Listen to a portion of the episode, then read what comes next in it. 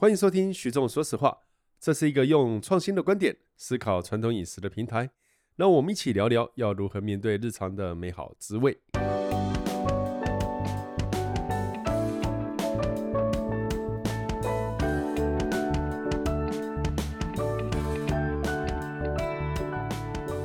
大家好，欢迎收听徐仲说实话啊、今天我们我想要继续谈这个酱油。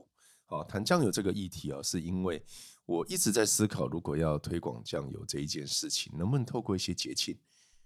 节庆，对，我在思考节庆。哦，我知道西班牙有一些像番茄节什么，对对对对，在酱油里面打滚，穿白色的泳装，然后滚少女喷。为为什么突然间一个画面在我脑海形成，觉得还不错，对不对？你想参加，对不对？你是不是把酱油灌满游泳池，然后穿对白色比基尼的女生？没有比基尼啊，我说男生穿白色的。哦，男生穿白色，然后在里面跑，什么跟什么啊？有什么节庆酱油？我还蛮想听听看你怎么讲。我的讲法是说，哈，在当年，呃，有一个论述啊，是说台湾中秋节会烤肉。是因为酱油厂商进行了很棒的广告。哎，对哦，一家烤肉万家香，还有金呃那个金兰，哎，是这样子开始的吗？哦，呃，应该之前就有了，但是没有形形成全国性的风潮。对，这个时候，然后烤肉酱开始在那个时候被大量的卖，然后各式各样的烤肉酱就出来了。可是我觉得烤肉酱跟酱油是截然不同的两件事情。呃，应该是酱油是制作烤肉酱的原料之一。嗯哦，但是当时就是有那个酱油上面，然后红色的瓶盖上面套一个毛刷，对对对对对，哦有没有哦？然后就耐热的塑胶刷，对对对，不耐热的塑胶刷，然后刷那个毛刷还会掉毛在上面，然后你还把它吃到，呸，这是什么东西，对不对？哦，有一阵子很流行这一些，有没有？那一阵子很久远了吧？三十年了，三十年了，嗯，哦，呃，应该是说那个时候。确实促进了大量的烤肉酱、大量的酱油膏、大量的酱油使用。的确，的确。那，嗯，在风味这一件事情上，我就觉得，哎，其实很多时候酱油所扮演的角色是非常有趣的。在那个状况是欢乐的一个代表，对，快乐，全家一起。那如果我就我当时零八年从。呃，那应该零七年从意大利回来，零八年我选的第一个研究主题是酱油哦。嗯、其实，在想的也就是使命感啊。呃，一是使命感，二是当时教授在问我说，我如果回台湾再推饮食文化，我会主攻哪一块？嗯、我想一想说，在意大利最欢乐的时候是大家喝酒，喝葡萄酒，所以 wine 对不对？wine 是一个很重要的一个发酵品，是好。哦那我觉得酱油其实就是大家吃火呃吃卤肉啊，哦呃吃肉燥饭围在一起也吃这个呃卤猪脚，就是有时候上一大锅卤猪脚，全家围在一起呀、啊，好或卤肉啊肉燥啊，哈、哦、这种好像就是有一个不断的滚，然后不断的带客人进来，然后大家聚在一起。你的想法就是后来就是停格在这个烤肉酱上，我觉得那是一个很欢乐的事情。Uh-huh. 那所以开始研究酱油以后，我就一直在思考说，那下一步呢？下一步要怎么推广？到底是什么节庆呢？嗯，其实就好玩的是，台湾有很多的节庆都跟酱油有关，但却都没有去 focus 它。比如说牛肉面节，哦，对，哦，没有人去谈嘛，对不对？哦，那比如说卤肉饭节。也没有人去谈。这两个节各是几月份的哪一号啊？呃，看市政府的公告，哦、真的有公告。他他会依着时间必须拨款办理，然后请公关公司前来提案，然后最后再决定。这两个真的要酱油哦、嗯。那其实除了他，我相信还有很多啦。哦，像彰化理论上好像有空肉饭节嘛，应该要的。哦，火鸡肉饭节有没有酱油？也有啊。哦，都有嘛。所以。酱油其实扮演的角色很多，可是从来没有人去注意它，没有被正视过，对不对？哦、认真，那不太认真，就是这一件事情会让我觉得有点可惜。所以，当如果我们要重新来谈，为什么要谈它？因为我觉得欧洲这几年好像大家开始用酱油了。有，我我我以前在八九年前买一个三星主厨的食谱，意大利的时候，嗯、他就在某些菜肴都会放。点一些酱油，嗯，他喜欢那个带出来的鲜味，把食物、把海鲜什么都提起来，嗯，他觉得效果很好。像呃，我一个朋友叫 Giovanna，嗯，好，那他有经营一个勿忘我的酱油，是台湾生产的，对对对，那拿到意大利去卖，哦，那就是给呃，我们有一集在讲 Gourmet Pizza，好，我跟嘉宾在讲 Gourmet Pizza，他在披萨上面他会点一点酱油，OK，喷一点，用喷的，然后再进火很快的四百五十度的高温，哦，应该是吧，应该是四百五，我觉得很快的。Gourmet Pizza 的话，那边大概是三百度，哦，他那一代，他那一代的那一样，那就三百度进去，很快的熏一下，哦，那个香气就出来了。嗯，哦，对，在客人桌上上桌会闻得到，对不对？对，所以呃，我知道柏林也有人在酿酱油，哦，那是传统的酿法哦，老外，哦，是啊，忘了是日本人还是德国人，因为有一次呃，那个我那个学妹毛奇就拿了两瓶，说是德国那个柏林酿，哎，还是建元拿的啊？哦，日本人是日本人酿的，对对对对，哦、日本人酿。总而言之，你会发觉欧洲这几年开始对酱油这件事，或对东方的酱料有很多的想法。可是他们的好处是，他们不会被受限。对，他们他们把它当成一个很好的鲜味剂，对，来使用。对，所以我会觉得，当我要谈酱油，我认为应该要谈国产大豆酿的酱油，精致型酱油。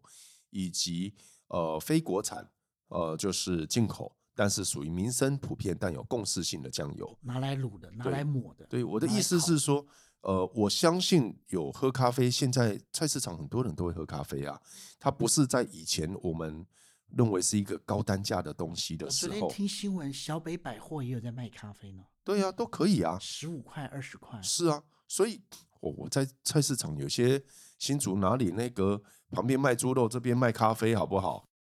哎，那个摊子就在卖。呃，阿北还会再跟我讲说他是伊索比亚的还是什么的嘞？是啊。哦，但我意思是说，只要你对咖啡有一点认知的人，你绝对不会把精品咖啡跟一般日常咖啡搞混。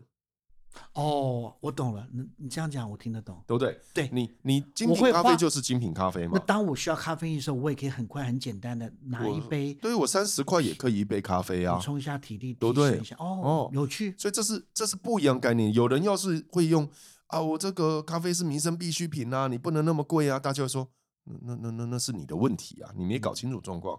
嗯酱油一样嘛？是是是，精品型酱油跟非精品型不一样。然后很多时候你说，比如我们的三杯鸡，你的三杯一定要一杯酱油吗？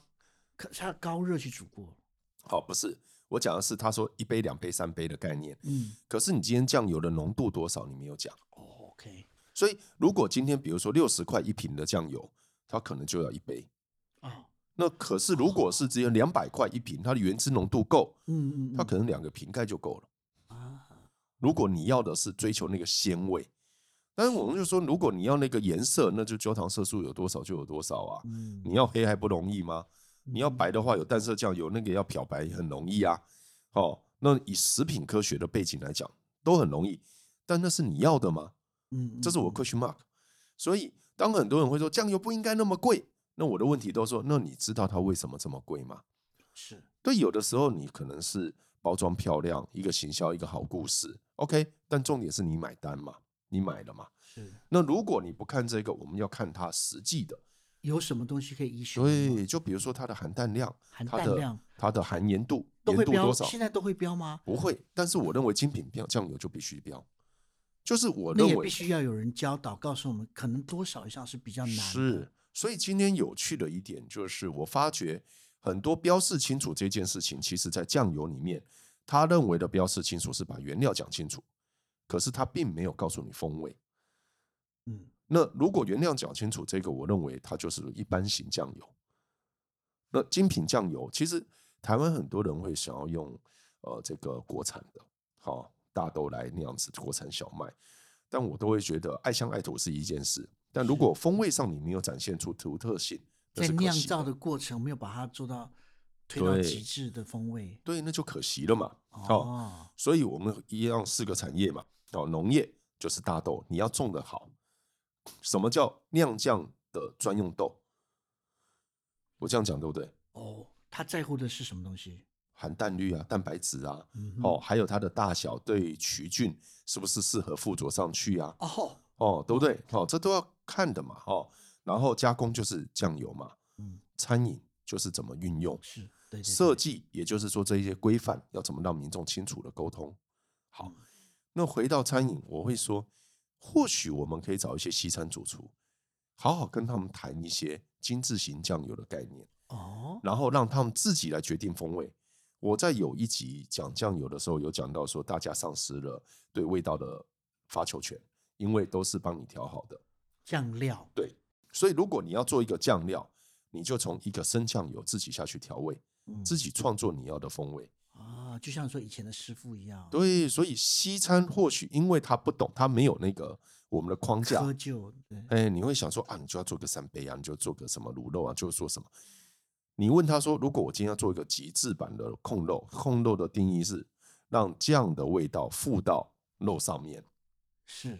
那西餐师傅会怎么想？然后也也包含，哎，还包含猪肉的油脂到了对对对对对，猪肉的胶质到了酱汁里面之间的关系。对，因为就像佳品你在做东坡肉的时候，嗯不一定要从头滚到尾啊。啊，对，你可以用渗透的方式、真空包装的方式，你可以用好多方式。你的蒸烤箱都来做你的那个东坡肉，端端端超好吃的。而且我会把比较好的酱最后再加。对，前面在炖的会经过高热时间比较长的，我会用比较稍微平价一点的酱油。是，可是还是好酱油。对，所以这个就是我们对风味的追求。嗯，因此我会觉得台菜师傅或许在某个程度上跟西餐师傅做个交流，然后我们一起来讨论。嗯，那搞不好可以做出很有趣的论坛。那我我就很很期待这样的论坛可以跟日本的酱油人以及师傅来对谈，因为日本是我认为这个他们把国外东西吸进去，然后会转换成自己的文化观点，这一点他们做的非常棒。日本调味的酱油真的还蛮多的，嗯，尤其他们还蛮我知道的有蛮多甜的酱油，是，但他们其实讲究了店家。玩的酱油，玩的是疯，嗯，哦，所以目前还在构思。可是我在思考那一个 event，一个一个活动，从一开始在想的时候，其实在想的，并不再只是说一个烤肉啊，一个什么。因为推论回来，如果我觉得多数的厨师对于酱油这件事情的观点跟我都不一样的时候，啊，或许是不是来做一个酱油的论坛研讨？而，花一年的时间找不同的师傅，我们重新来思考这件事情的可能性啊，然后最后透过论坛，我们最后才能布局成不同的烤肉、不同的肉片，就像你讲的嘛，哦，那个烤猪肉的跟烤鱼肉的会不会是不一样的酱料呢？说，说实在的，我觉得烤肉刷在食物上，然后那个。酱油再背着火直接烧的话，我觉得是蛮伤的。是没错，所以有分嘛，腌制的，你肉是腌制过的，嗯，刷上去还是烤完直接粘的。而且这些刷的，为了增加它的浓稠度，那些增稠的东西在经过高热，我觉得不是。没错，它其实以食品科学来讲都不好。所以对我而言，就是一个观念性是你为什么要用酱油？嗯。你是为了用而用，能够回到最原始它的功能吗？嗯、最简单的那个功能。嗯，所以最简单的功能，增鲜。对，当然不包含放在游泳池里面。新的功能，哦，新的功能，新的功能，好喷在白色的衣服上，泳裤了，不要不要，大家都讲说对泳裤做酱油染是不是？好啦，以上是一些奇思妙想哦，是最近在制做食农教育的时候，其实有感而发，会发觉。国小的孩子对于酱油的味道，呃，那种眼睛吃下去眼睛睁大，嗯，然后会彼此分享，然后甚至会微微的玩闹，好会说啊你喜欢这个，也有，你喜欢那个，跟跟成年人或者是呃高中生，你会发觉那个就是哦，就是这个味道，哦，就是那个味道，对，太冷淡了，就觉得味道这件事情其实好多东西，是他从小就开始了，嗯。这是我内心中希望未来的石龙教育，期待期待哦，好，谢谢各位，嗯、感谢。